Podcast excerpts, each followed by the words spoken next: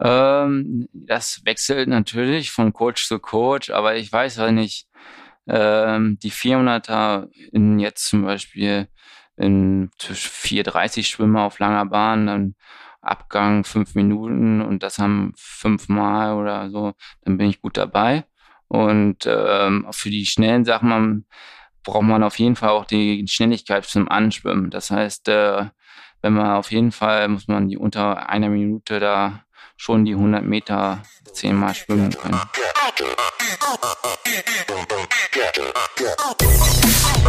Ja, guten Abend. Ähm, erstmal heute ein besonderer Gast. Ähm, wir hatten ja schon den ein oder anderen Triathleten hier bei Aloha Kalle ähm, auf der Langdistanz, der Podcast. Und ähm, heute haben wir den ersten Kurzdistanzler. Und es wird auf alle Fälle interessant. Ich freue mich drauf. Ähm, ganz bekannter Name und an alle Hörer in Deutschland. Ähm, ja, die ersten zwei, drei Minuten wären ein bisschen anders als sonst. Ähm, da werden wir mal unseren Wissensstand prüfen. Bitte nicht abschalten. Es wird auf alle Fälle danach äh, auch weiterhin spannend bleiben. Und ich begrüße Bonjour, Jonas Schomburg, ça va? Et qu'est-ce que tu fais aujourd'hui? Um, quel entraînement? Merci beaucoup, Kalle. Ouais, c'était vraiment dur aujourd'hui. Wir können auch wieder in Deutsch reden. Ich glaube, das für die Hörer ist es besser. Erstmal Moin, wie man bei uns in Hannover auch sagt. Äh, mache hier mit der Nationalmannschaft drei Wochen Trainingslager und jetzt sind wir, glaube ich, in der zweiten Woche schon und ja, äh, heute war ein harter Tag eigentlich. Langer Lauf mit äh, 20, 20, 20 progressiv steigern. Äh, anderthalb Stunden Rad und nochmal fünf Kilometer geschwommen heute Abend. Ja, es hört sich ja ganz solide an. Ähm, guter Einstieg und ähm, so ein bisschen für die Hörer, die vielleicht natürlich äh, primär auf der Langdistanz unterwegs sind. Du bist 2021 bei Olympia gestartet. Ähm, quasi ja Olympische Spiele im mm, Name Familie Schomburg. Und jetzt mal ganz kurz rückblickend, weil wir auch einige alte Hörer haben. Wenn ich mich recht entsinne, glaube ich, also da habe ich auch noch kein Triathlon gemacht, ähm, ist dein Vater knapp ähm, gescheitert 2000 in Sydney und ähm, einer seiner, glaube ich, Hauptrivalen oder so wurde mir das damals berichtet von Jan Raphael, mit dem ich auch das ein oder andere Trainingslager gemacht habe, war Roland Knoll. Und du bist jetzt äh, nach lang an dem Stützpunkt gewechselt ähm, nach Nürnberg. Und sind die Rivalitäten ähm, zwischen den Familienhäusern äh, beiseite gelegt, weil ich erinnere mich auch noch, dass der DTU-Präsident irgendwie bei Facebook gepostet hatte, kurz vor Olympia, Knoll und Schomburg bei Olympia, das äh, kann man noch gar nicht irgendwie so glauben oder das war so ein bisschen sarkastisch damals. Ähm, ja, du und Annabelle Knoll, ihr wart in Tokio, aber ja, nimm uns vielleicht zurück, äh, was da eigentlich 2000 los war und wie eng das war und dann kommen wir auf das äh, zu sprechen, was du in Tokio dann 2021 erlebt hast. Ja, also stimmt richtig. Also mein Vater hat die Olympia-Quali knapp verpasst 2000 äh, war auch immer mit Roland Knull unterwegs oder auch Ralf Eggert und den großen Namen. Äh, jetzt, 20 Jahre später, kann man so sagen, dass äh, Roland und, und mein Vater, äh, wir waren, trot waren trotzdem vertreten mit Annabelle und mir. Ähm, ich denke, beide haben großen Anteil an unseren Leistungen, unseren Leistungssprung Sprung an Annabelle auch. Und jetzt trainiere ich in Nürnberg bei Roland Knoll. Und äh, das bis jetzt läuft es sehr gut und äh, ich blicke für die nächsten drei Jahre, zwei Jahre sind es nur noch jetzt bis Paris 24 und sehe mich eigentlich auf einem guten Weg, dann nochmal vorne anzugreifen in den Top Ten und dann äh, vielleicht auch eine Medaille dann später. Ähm, ja, du sprichst es an. Ähm, auf alle Fälle, du bist relativ bekannt für deine aggressive Renngestaltung und normalerweise ähm, ja, bespreche ich hier einige Sachen immer mit einem anderen Amateur, Konrad Kebelmann, von den Sportmachern. Und ähm, der hat mir auf alle Fälle gesagt, als ich ihm gesagt habe, okay, ich mache ein Interview mit dir, finde er richtig gut. Und er hat eine Frage, Jonas, an dich. Ähm, er findet es richtig geil, dass du immer von vorne weg ähm, das Rennen gestaltest und dann auch immer Gas gibst. Wann bringst du das auf dem Laufen dann durch? Also du bist ja eigentlich, ähm, es gab schon Rennen, da hast du es quasi ganz vorne im Weltcup oder WTS auch durchgebracht. Ähm, aber er findet es sehr gut, wie du deine ersten zwei Kilometer gestaltest. Aber ich soll dich fragen, wann der Zeitpunkt kommt und du bringst es konstant immer durch die ersten zwei, drei Kilometer und das Tempo dann halt auch auf zehn. Ja, der große Tag, auf den warte ich noch. Aber ich denke, ich konnte in den letzten Jahren noch einen großen Sprung machen und jetzt äh, bin ich jeden Kilometer mehr gelaufen. Also mit, um, in Lissabon waren es am Ende acht Kilometer mit Blumenfeld. Und äh, jetzt äh, fehlt nur noch, ich denke, nicht mehr viel, bis ich auch vorne mitlaufen kann, bis äh, zum Endspurt. Ähm, also ich war, arbeite weiter hart dran und ich Taktik ähm, bleibt relativ aggressiv. Ich fühle mich relativ wohl damit, aber ähm, mit Roland haben wir schon abgesprochen, mal, mal die Taktik zu ändern und vielleicht ein bisschen passiver zu werden, um dann auf den äh, irgendwann auch mal zu gewinnen. Weil im Endeffekt ist das Gewinnen ja das Ziel und Blumenfeld macht es relativ clever, indem er sich ein bisschen zurückhält und dann in den letzten zwei Kilometer praktisch Endspurt setzt. Und ähm, mal schauen. Also ich halte mal die ganzen Optionen, mal taktische Spielchen offen und dann äh, werde ich sehen, was die Saison bringt. Ja, und ähm, jetzt nochmal vielleicht so ein bisschen geschichtlich. Also quasi Erfolge und äh, Resultate kann ja jeder Hörer gerne nachgoogeln.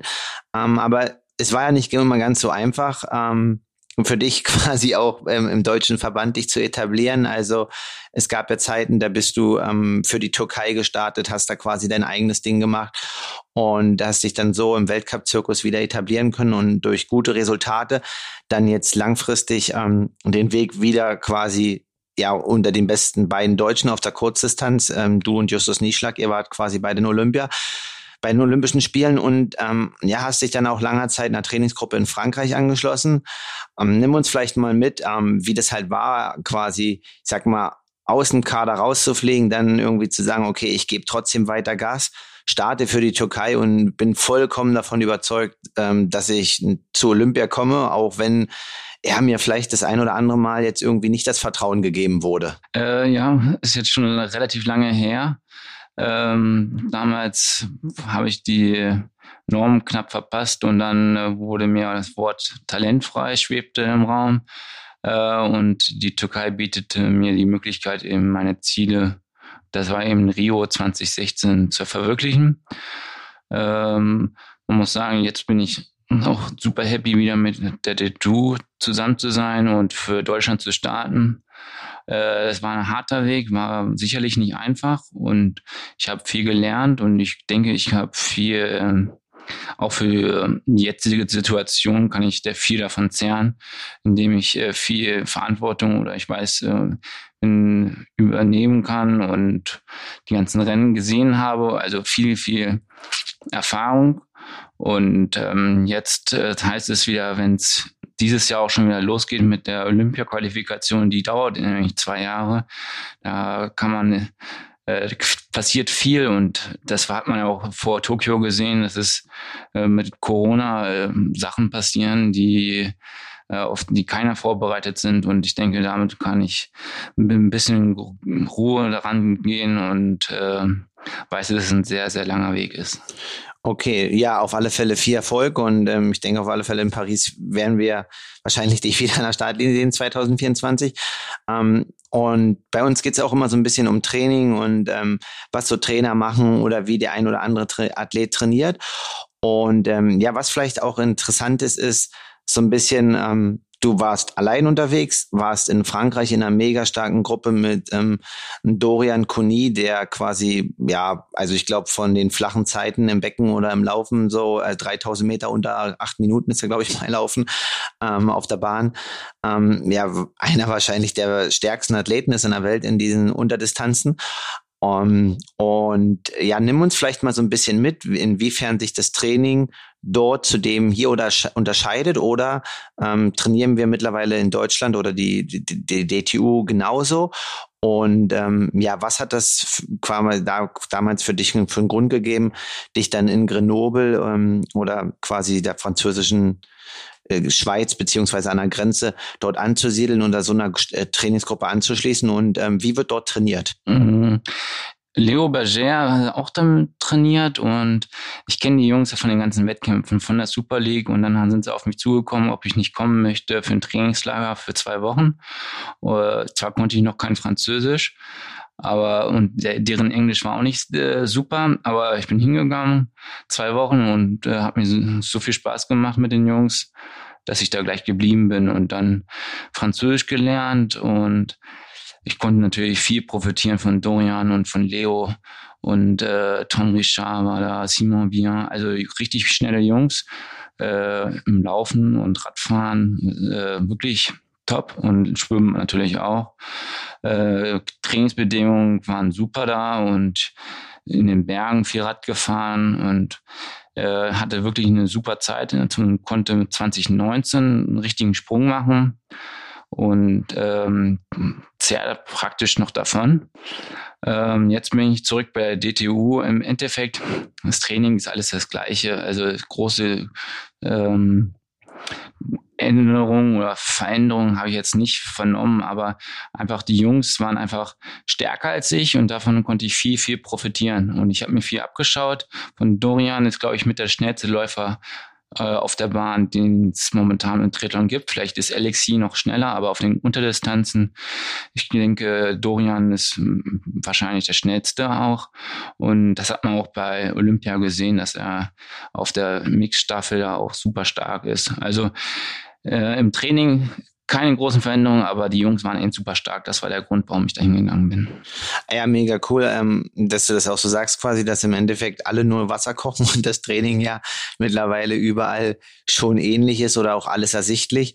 Und ähm, das dann einfach so ein Gruppengefüge oder so eine Harmonie dann halt so viel ausmacht und ähm, das halt einfach Spaß macht irgendwie jeden Tag dann Gas zu geben oder auch mal hart zu trainieren und sich ordentlich einen einzuschenken. Ähm, ja, jetzt zurück und bei der DTU und da hoffen wir natürlich auch, dass äh, uns das in Deutschland gelingt, dann quasi auf der Kurzdistanz da so eine starke Gruppe zu formieren. Ähm, drückt auf alle Fälle die Daumen. Wäre auf der Langdistanz auch mal cool, wenn das so existieren würde, würde ich auch begrüßen. Ist natürlich immer so ein bisschen schwierig. Ähm, natürlich in Girona entsteht gerade so ein Hotspot und äh, gibt auch andere Regionen, aber Langdistanz, ja, muss man schauen, aber ich versuche das hier auch. Äh, und ähm, ja, so ein bisschen den Bogen zu spannen, Thema Langdistanz ist, ähm, ja, du hast mir verraten, ähm, du, also ganz kurz, wenn das noch nicht offiziell ist, kannst du auch sagen, wann die Folge erscheint. Ähm, das können wir jetzt auch quasi den Vorhörern in der Folge sagen, dass du quasi bei der Challenge Miami an den Start gehen wirst. Und es ist ja das erste Mal so eine verlängerte olympische Distanz, ähm, wo es natürlich dann auch um PTO-Punkte gibt. Und natürlich braucht man kein Hehl draus machen um diese PTO-Tour. Und als ähm, Kurzdistanzler braucht man natürlich auch drei Rennen über 70 Distanz beziehungsweise länger als olympisch. Ähm, und ja, da wollen alle rein unter die Top 40. Du bist als starker Schwimmer, Radfahrer und starker Läufer ein kompletter Athlet, hast da natürlich wahrscheinlich die Chance. Ähm, wie interessant ist dieses, ähm, ja, diese neue PTO-Tour mit den horrenden Geldern, die die auch zahlen, dann für die Kurzdistanzler und ähm, ja, wie kommt dein ähm, Versuch in Miami zustande quasi? Also was hat da den Ausschlag gegeben, dass du dich jetzt darauf mal versuchst, ähm, auf dieser Distanz, so wie die Norweger das halt auch schon ständig machen? Mhm, genau, also die Norweger haben es praktisch vorgemacht. Und jetzt merkt man ja, dass es mehr und mehr Kurzdistanzler auch über die 73 Athleten an den Start gehen. Bei uns jetzt äh, die Saison fängt praktisch in Yokohama erst in Mitte Mai an. Das heißt, wir haben noch relativ viel Zeit bis zum ersten Rennen und ich werde das äh, Miami natürlich ähm, sehen als erstes Rennen dieser Saison. Mit relativ niedrigen Erwartungen werde ich da starten, aber äh, Hauptsache ist natürlich Spaß haben und mal schauen, wie ich mich da schlage. Aber ich habe schon mal vor fünf Jahren, glaube ich, ein 70-3 gemacht habe den gewonnen, ohne überhaupt Vorbereitung. Und ich weiß, dass ich relativ stark, vor allem im Radfahren bin. Und werden mich vielleicht ein paar unterschätzen, dass wir kurze Distanz halt doch nicht so äh, doch, doch plötzlich härter Radfahren können als gewohnt. Ja gut, das ähm, ist wahrscheinlich mittlerweile bekannt, dass auf der Kurzdistanz auch hart Rad gefahren wird und äh, die Jungs das machen. Aber ähm, wie geht's dann weiter? Also quasi, du gehen wir mal davon aus, du machst ein sehr gutes Rennen in Miami ähm, und dann haben wir ja quasi das erste PTO-Rennen ähm, von dieser PTO-Tour im Juli. Dazu bräuchtest du noch zwei weitere Rennen.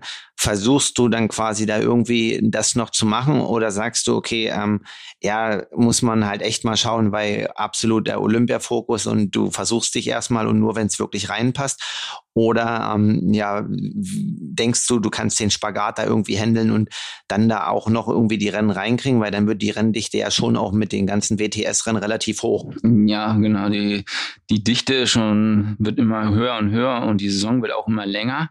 Äh, also ich muss erstmal Miami abwarten und wie es da läuft und dann äh, schauen wir, was äh, das nächste Rennen ist, ob ich dann noch äh, irgendwo in einer Challenge äh, Salou oder vielleicht noch später nochmal starten, werde ich absehen und dann mit Roland absprechen. Ähm, ja, und vom Training her, also bereitest du denn quasi die Rennen jetzt speziell vor oder sagst du so, wie du jetzt schon gesagt hast, du hast vor fünf Jahren einfach mal aus Spaß ein 70-3 gemacht, ähm, sagst du, okay, du machst halt Kurzdistanztraining oder dann mal einen längeren Lauf wie heute mal eine 27 und äh, startest dann halt einfach auf den Rennen oder ähm, ja, versuchst du denn schon auch hm, ja, ein bisschen speziell auf das Ganze einzugehen? Äh, natürlich äh, versucht man große vorbereiten, aber ich habe relativ äh, jetzt nicht den großen Fokus gelegt auf Miami. Hauptsache ist äh, Austra Ausdauer und ich werde das jetzt äh, Hauptsache ich habe meine ganze Ausrüstung und das ist schon was anderes als auf dem ITO-Rennen äh, auch mit der Nahrungsaufnahme im Rennen natürlich auch was anderes. Äh, also werden wir sehen, wie es läuft, aber ich habe mir meinen Plan gemacht und ich bin mir relativ zuversichtlich, dass das auch gut läuft. Du sprichst es an, Thema Material, äh, Ausrüstung, Zeitverrat, Pipapo, äh, Testen, Aerotests, Sitzposition und so weiter.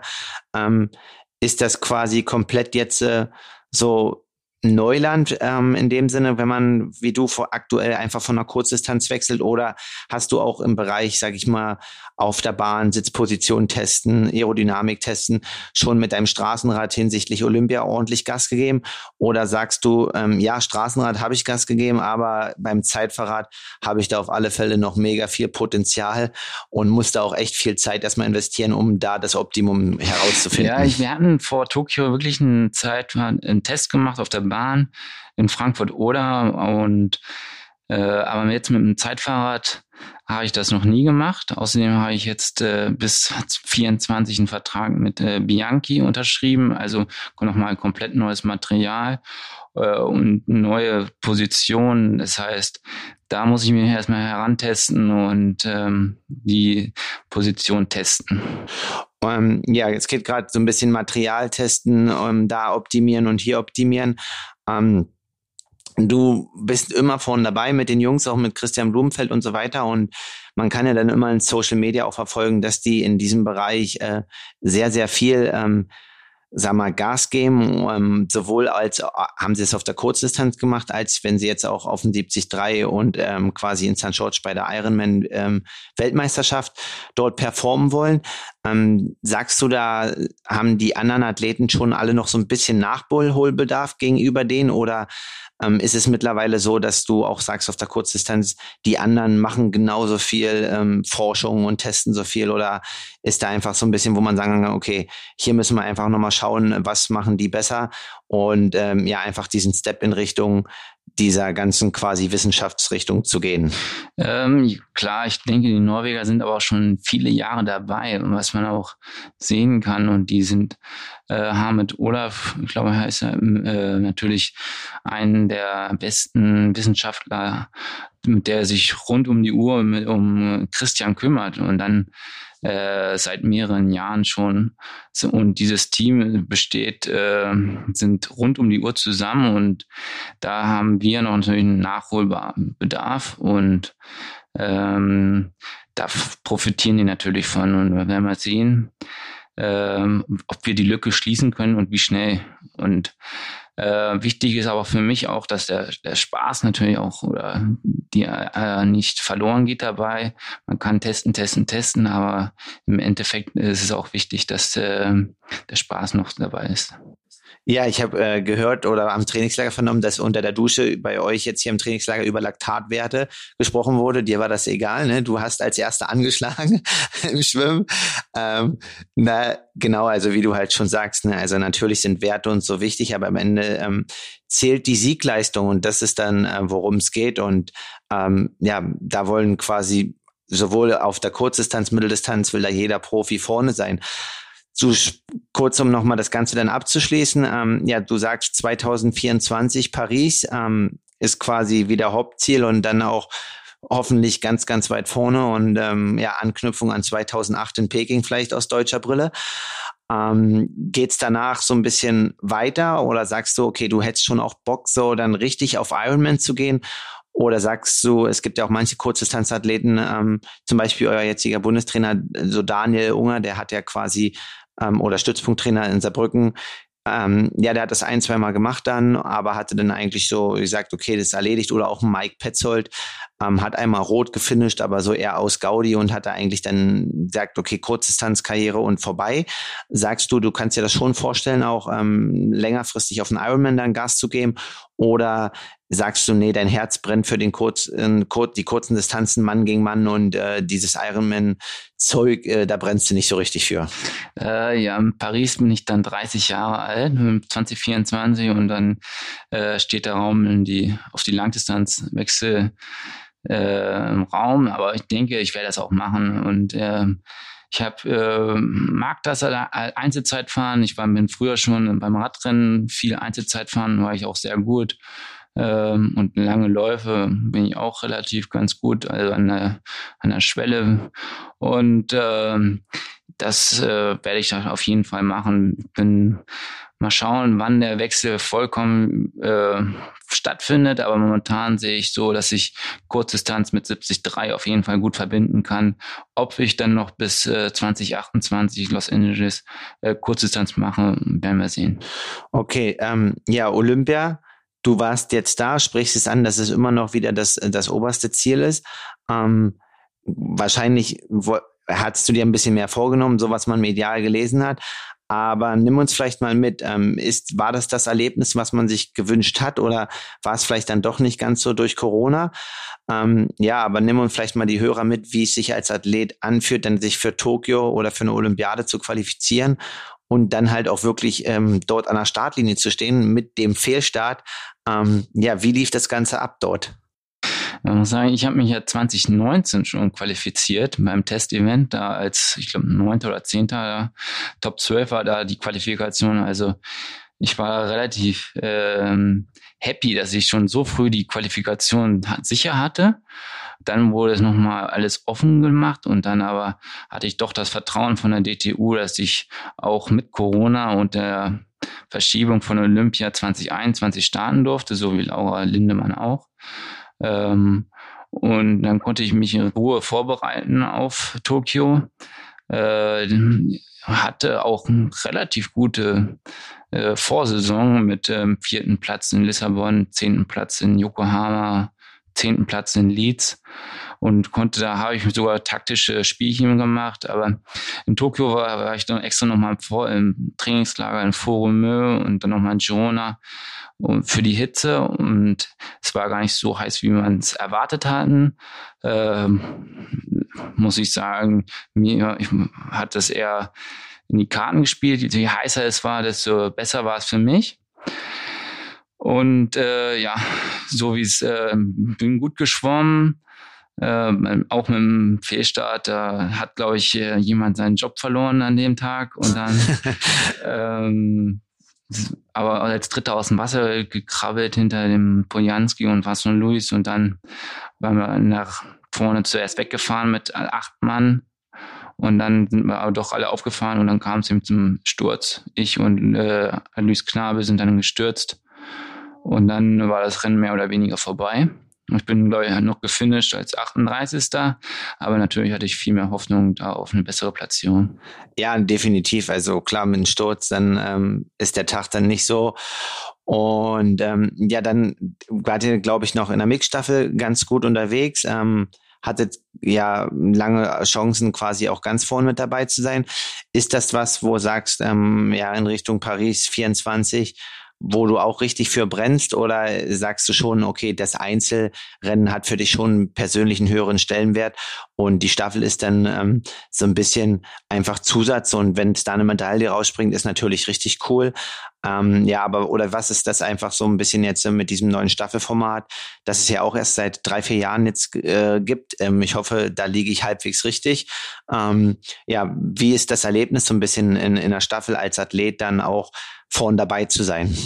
Na, Staffel gibt schon äh, schon deutlich länger eigentlich und äh, auch äh, mit großer Historie. Zwar wurde es immer Format gewechselt oder auch die Reihenfolge geändert, jetzt auch schon wieder. Das heißt, dass der jetzt bei, für die nächsten zwei Jahre Mann, Frau, Mann, Frau, also dass die Frau ins Ziel läuft und die Männer starten müssen. Ähm, das spielt mir, glaube ich, in die Karte, weil dann hm, braucht man einen guten Schwimmer am Anfang, der sich auch durchsetzen kann im Wasser, äh, was ich eigentlich ganz gut kann. Und das äh, versuche ich dann auch zu zeigen und äh, die, die TTU zu überzeugen, dass ich der richtige Mann bin für Paris an erster Stelle. Okay, ähm, du sprichst es gerade an, Schwimmen. Ähm, unser Co-Host ähm, Konrad hier ist quasi begnadeter Schwimmer, will immer Trainingstipps. Also gib uns mal so ein bisschen eine Einheit oder einen Einblick ähm, in eine Serie. Du musst uns auch keine Zeiten sagen. Wenn du einfach für dich, wenn du die und die Serie schwimmst mit den und den Abgängen, vielleicht in der und der Zeit, also man kann ja natürlich dann auch als Altersklassenathlet, was unsere Hörer sind, die ähm, in quasi Leistungen anpassen, aber so vielleicht dein ähm, Set, was du, wo du weißt, okay, dann habe ich richtig was auf Tasche.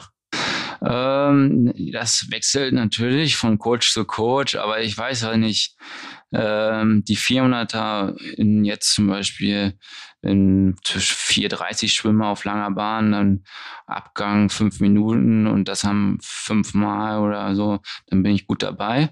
Und ähm, auch für die schnellen Sachen braucht man auf jeden Fall auch die Schnelligkeit zum Anschwimmen. Das heißt, äh, wenn man auf jeden Fall muss man die unter einer Minute da schon die 100 Meter zehnmal schwimmen können. Okay, also ähm, das ist anspruchsvoll. Also 430 ähm, dann nimm uns noch mal ganz kurz mit. Äh, 400 kannst du an die vier Minuten ranschwimmen oder ähm, ja, was ist deine 400 Meter Bestzeit? Weil wenn du 430 schwimmst bei 5 mal 400, dann musst du ja wahrscheinlich schon eine 410, 405 können. Ich denke schon, dass ich das gut kann, aber lang bin äh, nie im Schwimmwettkampf geschwommen.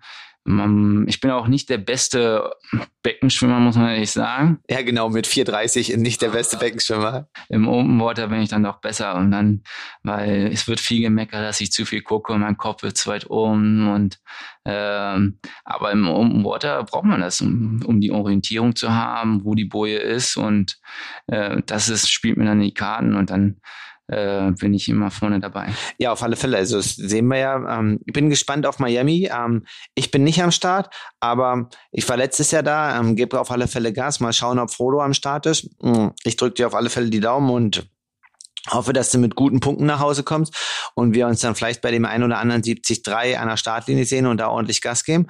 Dir noch ein gutes Trainingslager. Danke für deine Zeit. Ähm, ja, und wir freuen uns auf das Feedback von euch, äh, wie ihr das Interview mit Jonas fandet und äh, verfolgt ihn auf der Kurzdistanz und auf seinem Weg nach Paris. In dem Sinne, erstmal, was sagt man als Olympionike? Ähm, Gibt es da einen Spruch, sowas wie Aloha, wenn man nach Hawaii möchte? Äh, wahrscheinlich nicht. Aber ja, vielen Dank auf alle Fälle für deine Zeit und noch ein gutes Trainingslager. Kein Problem, vielen Dank, Alan.